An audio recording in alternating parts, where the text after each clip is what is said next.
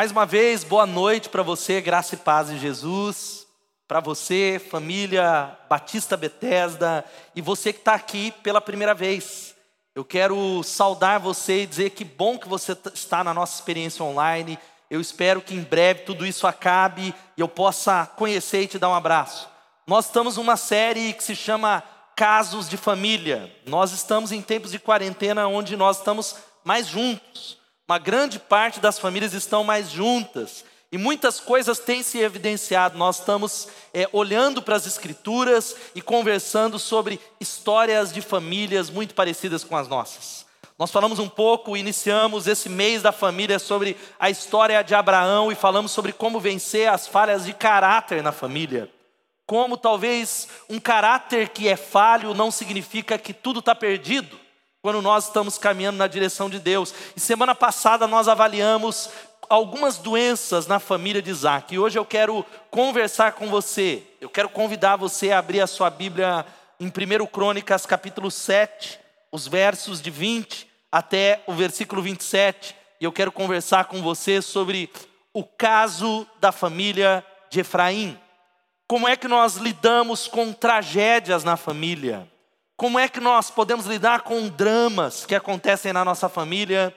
E eu quero conversar sobre o caso da família de Efraim. Abra sua Bíblia em 1 Crônicas, capítulo 7, de 20 até 27. Abra a Bíblia aí na sua casa. Não só acompanhe, se você está sem Bíblia, mas se você tem uma Bíblia, abra a palavra de Deus que diz assim: Esses foram os descendentes de Efraim, Sutela, que foi o pai de Bered, pai de Taate, pai de Eleada, que foi o pai de Taate, pai de Zabade, pai de Sutela. Ezer e Eleade, filhos de Efraim, foram mortos por homens da cidade de Gate, quando tentavam roubar os rebanhos deles. Efraim chorou muitos dias por eles e seus parentes vieram consolá-lo.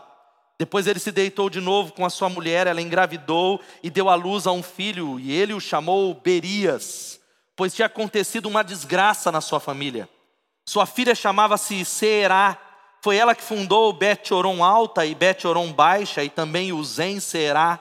O filho de Berias foi Refa, pai de Rezefe, que foi o pai de Telá, pai de Taã, pai de Ladã, pai de Amiúde, que foi o pai de Elisama, pai de Num, que foi o pai de Josué. Vamos orar mais uma vez. Eu quero encorajar você a pedir a Deus pelas nossas famílias, pela sua casa, em nome de Jesus. Ó oh, Pai, em nome de Jesus. Pai, nós clamamos a Ti pelo poder do Teu Espírito Santo, que o Senhor se mova curando as nossas famílias, restaurando o nosso coração, os nossos casamentos, trazendo conversão do coração dos pais aos filhos e dos filhos aos pais. Que seja quebrada toda a maldição que toma conta de milhares de famílias da nossa nação, e eu clamo a Ti que o Senhor mude, que o Senhor restaure, que o Senhor venha sobre nós, que o Senhor traga a Tua bênção e a Tua presença, glorifica o Teu nome, edifica a Tua igreja e fala conosco, fala conosco, oramos em nome de Jesus, amém e amém. Esse é um texto da palavra de Deus que você é inclinado a pular ele. Quando você está na leitura da palavra de Deus, a genealogia é um texto que não diz nada. É um texto que fala uma série de nomes que talvez sirva para você dar nome para um filho, você que gosta de ser criativo, mas é um texto que a gente corre o risco de dizer, não sei por que está aqui, por que é que esse texto está aqui, por que, que essa genealogia? Porque é uma história de família, é uma história sobre famílias. A Bíblia é um livro que retrata a história das famílias a história de famílias que são abençoadas, mas esse texto está falando que tragédias elas acontecem na casa de famílias abençoadas. A tragédia, o drama, a luta não chega só na casa daqueles que não servem a Deus, mas chega na casa dos servos mais fiéis, de homens e mulheres que estão andando com Deus. E o fato é que eu estou seguro de dizer algo para você, de que nós não temos famílias perfeitas. Nós não tivemos avós ou não temos avós perfeitos, nós não temos filhos perfeitos. Você não é um marido ou uma esposa perfeita, você não casou com um cônjuge perfeito. Não existe. Não existem famílias perfeitas. Não existe, e eu tenho convicção que aí da sua casa você pode dizer amém ou misericórdia, porque as famílias perfeitas não existem.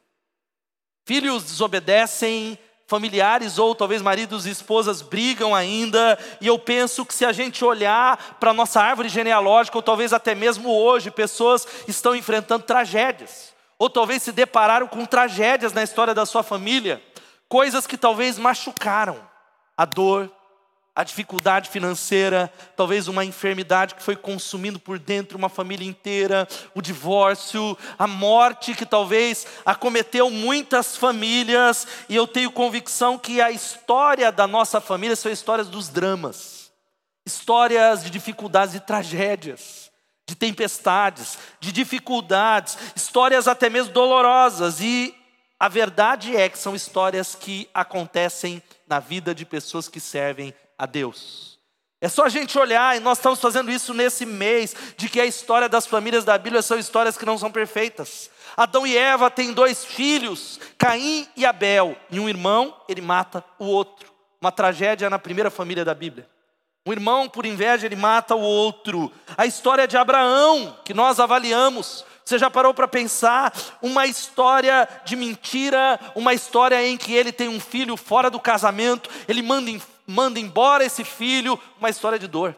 A história de Isaac nós avaliamos e analisamos na semana passada, de dois irmãos que crescem como inimigos, ficando 22 anos sem se falarem, sem conversarem. Você imagina a dor, a dor, e nós podemos citar tantas famílias, a família de Jacó que carrega essa marca de doze filhos, onde ele tinha uma predileção por José, irmão que os irmãos que vendem José como escravo. E esse Jacó ele conhece a Deus, sabe quando? Com 93 anos no vale de Jaboque. Uma história de luta, de dor, de dificuldade também. Tantas outras histórias, a história que eu posso citar, a história de Moisés, Moisés, o maior líder da história, um dos maiores líderes da história de Israel, a sua esposa diz assim: Eu tenho um marido que é sanguinário, eu tenho um marido que é quase um assassino. A história de Eli nas Escrituras, que é uma das histórias que nós vamos analisar nesse mês, que teve os seus filhos que foram criados na casa de Deus, criados no ministério, homens que aprenderam a palavra, mas eram homens maus, como diz a palavra de Deus. O próprio profeta Samuel, a Bíblia diz que, não obstante ele sendo um homem que orava pela nação, que era um homem cheio, que ouvia a Deus, os seus filhos não andaram no seu caminho. A história de Davi, a história de Davi que nós podemos falar que tem um filho que estupra uma irmã. E por causa do estupro dessa irmã, o outro filho, Absalão, se levanta e mata o seu irmão, tenta roubar o trono do pai. Essa, esse é talvez um pano de fundo da Bíblia. Eu termino essa, essa introdução contando sobre Ezequias, o grande rei Ezequias que serviu a Deus de todo o coração. Ele fica doente e ele pede a Deus para estender os anos de vida. Deus dá para ele 15 anos. Nesse período nasce um filho chamado Manassés, talvez o pior rei da história do povo de Israel, o pior homem do mundo, feiticeiro, alguém que passou o seu filho no fogo em sacrifício a Moloque. Essas são as histórias dramas. Eu não sei quais são as tragédias que você tem enfrentado. Eu tive um, eu tive um tio que foi assassinado no ano de 1988. Eu, ainda uma criança que não entendia muito, eu vi o sofrimento profundo na vida do meu pai e dos meus avós. Um primo que foi assassinado no ano de 2003, que feriu uma família, que trouxe tantas tragédias. Agora pense nessa família que nós estamos avaliando nessa noite, a família de José. Você não tem dúvida que José, o grande governador do Egito, foi um homem tremendamente usado por Deus. A Bíblia diz que Deus era com ele. E é interessante você, e vai aparecer na tela o texto que diz que quando ele é elevado, ele tem dois filhos no Egito. A Bíblia diz, o capítulo 41 de Gênesis 50 52, presta atenção, que antes dos anos de fome, Azenate, filha de Potífera, sacerdote de On, deu a José dois filhos. Ao primeiro, José deu o nome de Manassés, dizendo: Deus me fez esquecer todo o sofrimento e toda a casa do meu pai. Ao segundo filho, ele chamou Efraim, dizendo: Deus me fez prosperar na terra onde eu tenho sofrido. José é um homem de Deus tão tremendo que ele tem um filho, ele coloca o nome de perdão. Para que todas as vezes que ele olhasse para o seu filho, ele dizia: Eu esqueci, eu perdoei, eu continuei, sendo que há muitas famílias que não conseguem levantar um memorial de perdão. Mas o segundo filho, que é aquele que nós estamos avaliando nessa noite, Efraim, ele é chamado de prosperidade. Deus me fez prosperar. Deus ele me abençoou. Ele e é tão interessante que se você continua lendo Gênesis, no final José abençoa os seus filhos e leva os seus filhos para Jacó. O grande Jacó abençoar também os seus filhos. Eu abro um parêntese dizendo que José entendia algo que nós perdemos na nossa sociedade, que você não pode seguir adiante sem a bênção dos seus pais. Eu vejo jovens e adultos seguindo na vida sem a bênção dos pais fazendo frente, vendendo os valores. Mas José, o texto diz que ele leva os seus filhos, preste atenção nessa introdução, e é interessante que quando Jacó vai abençoá-los, e geralmente a mão direita está sobre o mais velho, que era o primogênito, ele troca as mãos. E aí José diz assim: pai, pai, não, a mão está no lugar errado. Ele não, porque o menor será mais abençoado. Efraim seria mais abençoado que Manassés. E o significado de Efraim é duplamente abençoado. Você já parou para avaliar, filho de José, e o texto vai dizendo que você já parou para pensar nisso, que nós entramos nessa história, e o texto começa a contar a história de Efraim, e o texto diz que Ezer e Eleade, filhos de Efraim, foram mortos por homens da cidade de Gate, quando tentavam roubar os rebanhos dele. Os, netos, os filhos de Efraim, os netos de José são mortos, sabe como é que eles são mortos? Eles eram ladrões de gado. Eles eram ladrões. Você já parou para pensar a tragédia de uma família de talvez ter filhos que são ladrões, que são mortos, assassinados, porque são pegos roubando? Eu não sei como é que começou isso. Netos do grande governador talvez se iniciou roubando um lápis, roubando algo pequeno, roubando um cabrito, roubando uma pequena ovelha, algo que talvez foi imperceptível aos olhos dos pais, porque muitas vezes nós não conseguimos detectar as falhas de caráter dos nossos filhos. Mas a tragédia chega nessa família. Eles são assassinados, eles são mortos, eles são pegos. Você já parou para imaginar dois filhos sendo mortos? E é interessante que eu começo a pensar como é que José reagiu a isso. E se você talvez pensa, mas José não deve ter participado disso, ele talvez ele fosse morto. Não.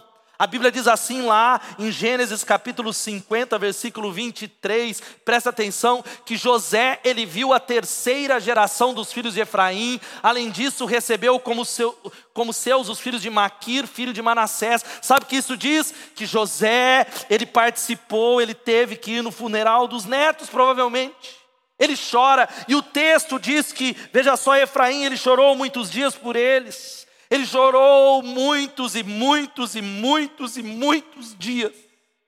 Talvez a maior dor que há no coração de um ser humano é, é, e que não deveria acontecer é um pai ter que enterrar um filho.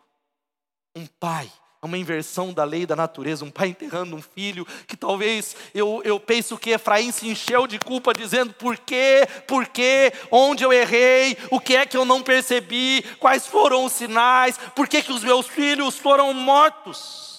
E queridos, eu começo a avaliar que talvez uma das coisas que fazem mais um pai e uma mãe sofrer é ver os seus filhos que foram criados na casa de Deus, que receberam os valores que foram passados, transmitidos, virando as costas para os valores, indo embora, virando as costas e cuspindo em tudo aquilo que eles receberam. Uma das coisas que mais faz o coração de um pai e de uma mãe ser ferido, ficar machucado, destruído, dilacerado. Agora veja só, o texto continua dizendo que essa dor é tão grande, porque tem hora que a dor é tão grande, gente, que o consolo parece que não chega. Eu sei que tem pessoas acompanhando essa transmissão que está exatamente assim, dizendo: Pastor, eu estou enfrentando algo que dói tanto, parece que o consolo não chega.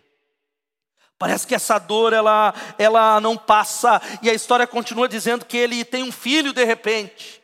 Talvez que não foi planejado, e a Bíblia diz no versículo 23 que depois ele se deitou de novo com a sua mulher, ela engravidou e deu à luz a um filho, e ele chamou Berias, porque tinha acontecido uma desgraça na sua família. Berias, sabe qual que é o significado de Berias? Significa desgraçado. O nome Berias é desgraçado. Ele está dizendo mais ou menos assim: a minha família é uma tragédia. E todas as vezes que eu olhar para esse filho, eu vou relembrar que a minha família é uma desgraça. Ela foi acometida com uma desgraça que acabou com ela. Quais são, e nessa noite eu quero falar rapidamente com você, quais são as lições, ou o que é que a crise gera dentro da nossa casa, porque a crise chega, as tragédias chegam a dificuldade chega, quais são e o que ela gera dentro de nós. Em primeiro lugar, sabe o que a crise faz? A tragédia faz. Elas podem nos levar a derramar as frustrações e derrotas sobre a nossa casa. A tragédia que chega, a morte de um filho, a morte de um familiar, o desemprego, um câncer, a dor, uma porta fechada, pode nos levar a derramar a nossa frustração e a nossa derrota sobre a nossa família toda. E esse texto vai dizendo que Efraim, ele derrama essa derrota sobre o seu filho de tal maneira que ele coloca o nome sobre o menino de desgraçado. Eu fico pensando, ele falando, ô oh, desgraçado, vai buscar pão na padaria, ô oh, desgraçado, já chegou, o menino desobedeceu, mas é um Berias mesmo, mas é um desgraçado mesmo. E ele começa a reconstruir a sua história depois da morte dos seus filhos de uma maneira muito negativa de uma maneira é, é, cinza, uma maneira pessimista, sem esperança, porque ele fica preso no seu sofrimento, ele fica amarrado na sua dor, ele reconstrói sim a sua família com dor e angústia, e ele lança sobre os filhos, e presta atenção, toda a frustração. E o que eu estou dizendo para você é que uma tendência que a gente tem é que quando tudo dá errado, quando o dinheiro não chega, estamos desempregados, a tendência que temos é jogar toda a nossa frustração sobre cônjuges sobre os filhos, sobre a nossa família, descontar naqueles que não têm culpa, descontar e talvez criamos desgraças, berias da nossa família, e sabe que é, é interessante que Efraim talvez não percebeu, era cultura bíblica, o nome carregava um grande significado, era pessoa agrafada. O seu filho carregava, você já parou para pensar na escola? Olha o desgraçado chegando ali. Ó, quem que veio para a entrevista? O desgraçado. O amaldiçoado. Ele coloca uma, uma, uma carga, dizendo e fazendo o seu filho ser punido por algo que ele não teve culpa. Ele não enche o seu lar de esperança. Ele está dizendo para Berias mais ou menos assim: sabe por que, que o nome dele é Berias? Porque está ali mais um ladrãozinho de gado. Vai acontecer a mesma coisa. Os irmãos foram assim, não tem nada de melhor. Ele descarrega os seus traumas, ele diz: vai repetir a história. E ele coloca o nome, porque as coisas estão mal na sua casa. E a minha sua tendência é descarregar isso porque está mal, porque a gente perdeu o emprego, porque uma enfermidade chegou. Por causa de um momento, nós marcamos toda a nossa história, perpetuando a tragédia. E sabe qual que é o problema? Às vezes, na hora da dor, a gente tem uma tendência, você pode ter dez filhos, mas o filho problemático a gente coloca tudo nele.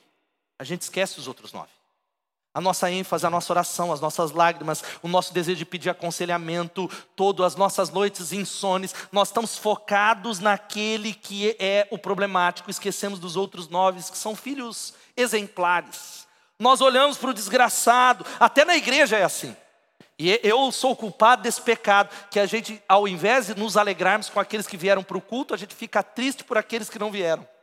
Na sua célula, ao invés de você ficar feliz com os irmãos que vieram para a reunião online, você fica chateado com aquele um ou dois que não veio. E exatamente essa é a nossa tendência. Nós também tem um outro lado que nós podemos transferir também sonhos.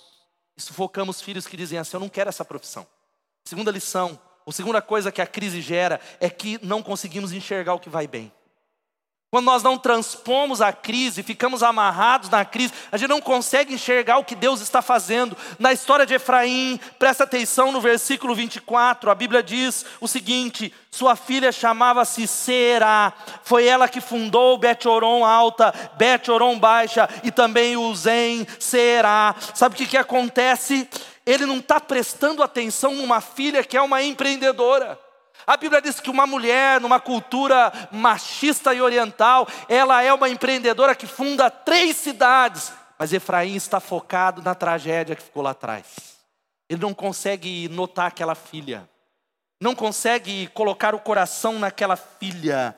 E sabe qual que é a questão? Nós sofremos tanto com o problema, tanto com o problema, tanto com o problema, que nós não conseguimos nos alegrar com aquilo que está dando certo. É por isso que Jesus ele fazia coisas quando ele iria curar alguém, ele fazia uma pergunta: "Você quer ser curado?" Pergunta que parece boba. Eu vejo Jesus olhar para um cego, um cego que diz assim: Tem misericórdia de mim, que queres que eu te faça? E aí eu, que talvez, é claro que não faríamos isso com Jesus, mas se fosse um irmão perguntando, eu falava: Quero que você me dê um labrador, quero, quero falar oi. Quero, é óbvio que é ser curado, mas porque Jesus sabe que nós temos uma tendência de nos acostumarmos às nossas tragédias e às nossas dores, usá-las como muletas, para não assumir a responsabilidade. Ele não percebe que será, a sua menina está crescendo em graça, dentro da sua, da sua casa. A atitude do pai e da mãe influencia ela, mesmo sem palavras. Por isso que a terceira coisa que a crise gera é que essa amargura gerada pelas crises podem refletir no futuro dos filhos. Talvez uma atitude sua hoje, por causa de uma tragédia, uma crise, ou um momento, vai refletir no futuro dos seus filhos. É tão interessante que essa menina, ela é uma empreendedora que ela funda três cidades. Ela inaugura, mas sabe qual que é o nome das cidades, o significado? O nome que é Bet-Oron Alta, Bet-Oron Baixa e o Zenserá significa vazio. Ela está conquistando o mundo, mas ela dá o nome da cidade, sabe o que? Dizendo assim: é, é, um reflexo da casa dela, é o que ela via na vida do pai dela, um vazio, uma tristeza. E essa menina, mesmo tendo sucesso, ela dá o nome vazio, porque é o que eu vivo na minha casa. Talvez há muitos de nós que não estamos percebendo que as nossas atitudes de mau humor vai refletir o futuro dos nossos filhos. A maneira com que tratamos as nossas esposas, que lidamos com liderança, que buscamos a Deus está moldando o futuro dos nossos filhos. E nós não estamos falando de qualquer um, estamos falando de um homem de Deus. Efraim, ele era trineto de Abraão, era neto de José, mas o fato é que ele é alguém que não consegue superar as crises e as tragédias. Ele é afetado profundamente. A falta de alegria é lançada no futuro dos nossos filhos que não conseguem transcender e receber a vida de Deus. A quarta coisa, sabe qual é? As crises na família tiram o foco do futuro. Efraim é alguém que não sonha mais. É interessante que o texto vai falando que seus irmãos tentaram consolá-lo, mas o que ele faz é Berias, desgraça, desgraçado. Porque, veja só, tinha acontecido uma desgraça na sua família. Porque aconteceu uma tragédia, ele não consegue mais olhar lá, porque ele só vive de lembranças do passado, e isso tem acontecido com muitos de nós. A maioria, muitos de nós estamos vivendo em 1995, ou em 2007, ou em 2011, ou em 1955. Eu não sei quando foi que a tragédia aconteceu, mas há pessoas que estão paralisadas num passado, num passado que foi bom, mas que foi interrompido por um drama, por uma tragédia, por uma queda, por um desemprego, por uma crise, e ficamos amarrados no passado e não olhamos mais para o futuro. Ele não consegue, nós achamos que nada melhor do que aquilo que foi bom no passado vai acontecer. A minha célula não pode, o meu ministério, porque eu tive um bom salário no passado, então se aquilo que foi bom eu perdi, nada melhor vai acontecer. Nada de melhor vai acontecer. Pessoas que não conseguem mais colocar o pé na estrada, paralisados, amarrados. E a quinta e última coisa que nós avaliamos nesse texto é que a crise ela pode afetar as emoções. A crise ela afeta. É interessante que o texto vai dizendo o seguinte, o versículo 22, que Efraim chorou muitos dias por eles e seus parentes vieram consolar. No original diz que ele, ele não se permitiu ser consolado ele deixou o luto afetá-lo, e existem pessoas que se recusam a ser consoladas. Há muitas pessoas que não têm o que fazer. Eu tenho no meu, na minha experiência pastoral avaliado e lidado com pessoas que não há o que eu faça, parece que elas se agarraram à sua dor. E parece que tudo que nós falamos e aconselhamos, elas dizem assim: você não sabe, você não viveu. É fácil falar. Estão amarradas num ciclo de dor, elas se recusam a ser saradas. Isso afeta a saúde emocional da família, uma crise que afeta relacionamentos. É só você olhar também para a história de José, a história de Jacó. Parece que é algo que vai se repetindo. Isaac com, com Jacó, ou melhor, desculpe, Jacó e Esaú, que ficam 22 anos sem se falar.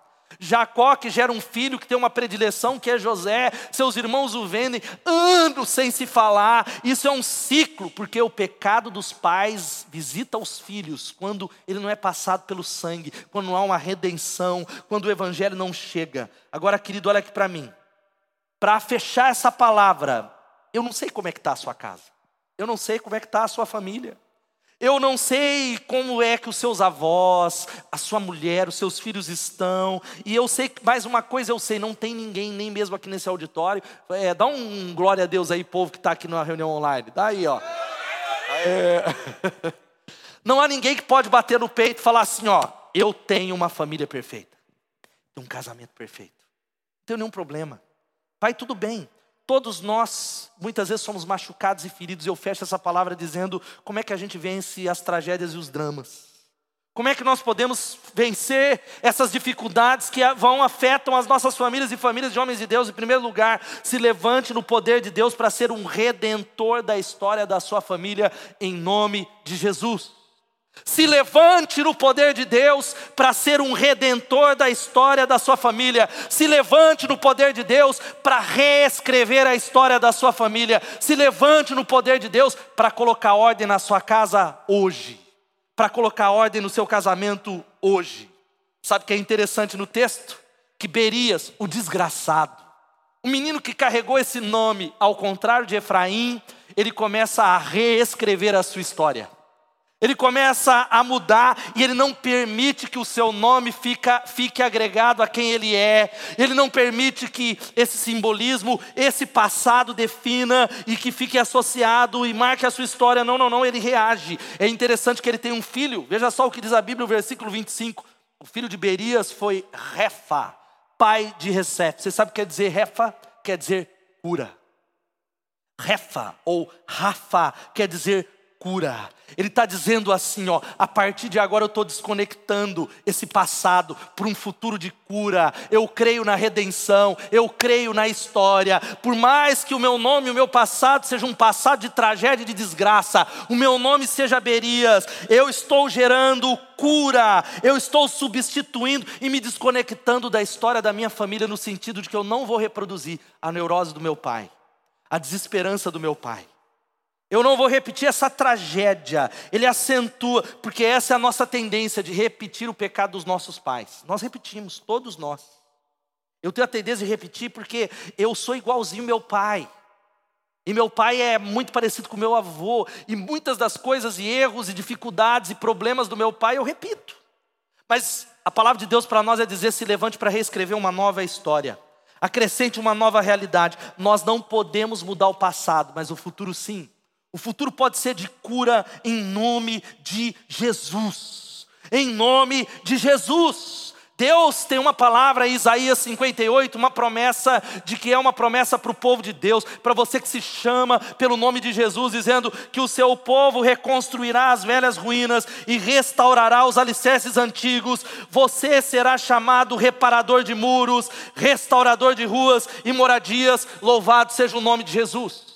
Se levante, meu irmão, minha irmã. Se levante, não importa como a sua família vive hoje, quais foram as desgraças que você está enfrentando hoje.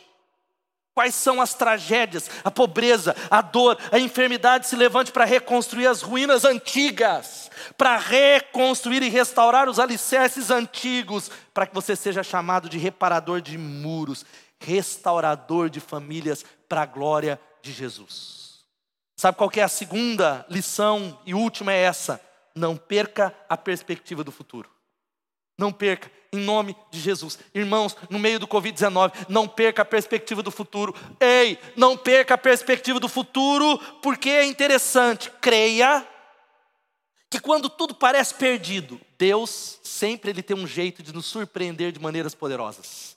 Quando tudo parece que agora chegou no fundo do poço, agora não tem para onde ir, pastor, a minha família, o meu casamento chegou no fundo do poço é dali que Deus quer fazer algo que todos digam: a glória pertence ao Senhor.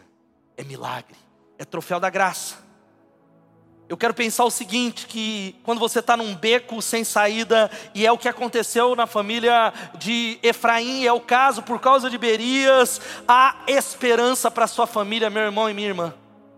Você que está ouvindo talvez esse podcast, ou assistindo, ou está agora conectado ao vivo conosco, e Talvez aquilo que você acha que só tem problema, Deus vai tirar uma solução. Onde há um muro, é dali que Deus faz milagres. Louvado seja o nome de Jesus. Pastor, como é que, onde é que está falando isso? Além de refa, que é cura, o texto vai dizendo o seguinte, os versos 25 a 27. o filho de Berias foi Refa, que é cura, pai de Rezefe, que foi o pai de Telá, pai de Taã, pai de Ladã, pai de Amiúde, que foi o pai de Elisama, pai de Num, que foi o pai de Josué. Querido, o texto diz que primeiro ele gera cura, e depois Berias ele tem uma outra filha que se chama Ladã, que significa colocar as coisas em ordem. Diante da tragédia, ele começa a mudar a história da sua família e falar: Eu não serei vítima, eu sou dependente de Deus, mas através do poder de Jesus e da graça e da misericórdia, porque para Deus não há impossível, minha família pode ser redimida, restaurada, transformada. Sabe o que, que acontece? O texto vai dizendo que o último descendente de Berias se chama Josué. Sabe quem foi Josué?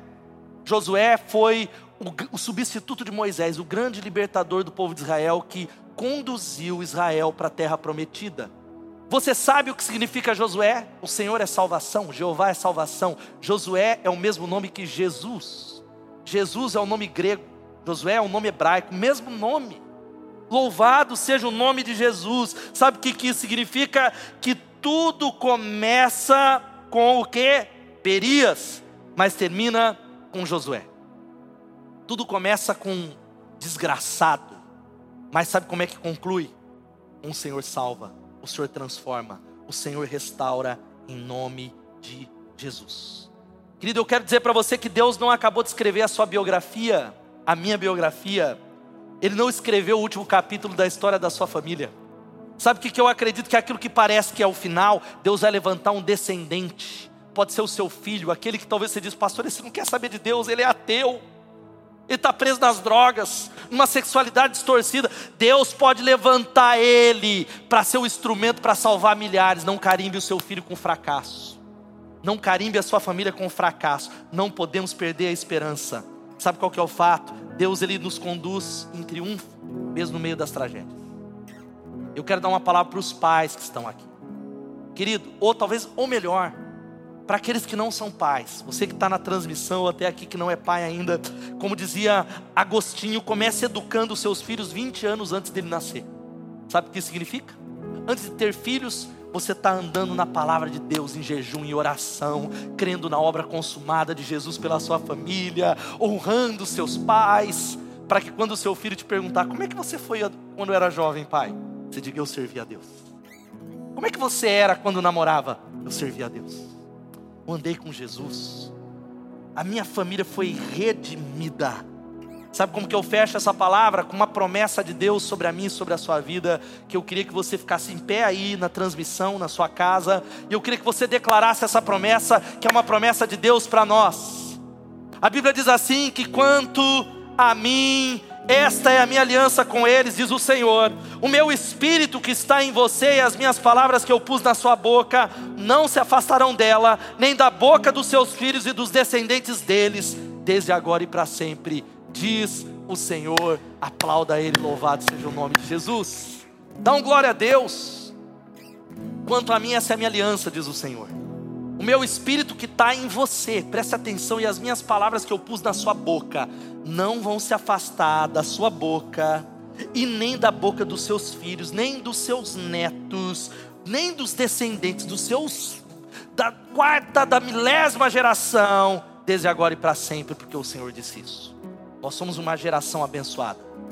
E se você quer colocar sua família nas mãos de Deus, junta, se você está assistindo essa transmissão, com a sua esposa, com seus filhos, eu quero orar. Nós vamos orar pelas nossas famílias terminando essa celebração. Mas enquanto você está aí, antes de orar pelas famílias, eu não posso é, terminar esse culto sem te dar uma oportunidade. Tudo isso que a gente está falando aqui não adianta nada, é algo que você vai falar que legal, que palavra boa desse pastor, que boa, mas não vai mudar a sua família e a sua vida se você não entregar a sua vida a Jesus Cristo.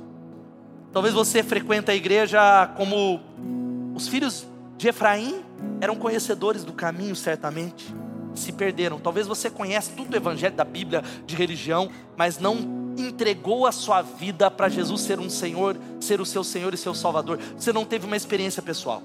Sabe como é que você faz isso agora? Reconhecendo isso e dizendo: Jesus, eu estou te pedindo para mudar a minha vida pela fé, para transformar a minha família e me dar uma experiência pessoal. Eu creio que Jesus ele morreu na cruz, e na cruz ele morreu para lavar os meus pecados, para transformar a minha história, para pagar o meu passado, para me limpar dos meus pecados. Ele ressuscitou dos mortos. Quando nós fazemos isso, Jesus ele vem habitar em nós, ele transforma a nossa vida por toda a eternidade. Se você é alguém que está recebendo Jesus, está dizendo eu quero, eu preciso, eu desafio você talvez a usar o seu celular nesse QR Code que está na transmissão, ou usar o link que está embaixo, ou escrever, querido, interaja no Facebook ou no YouTube dizendo eu quero receber Jesus e preencher esse link para que nós possamos entrar em contato com você.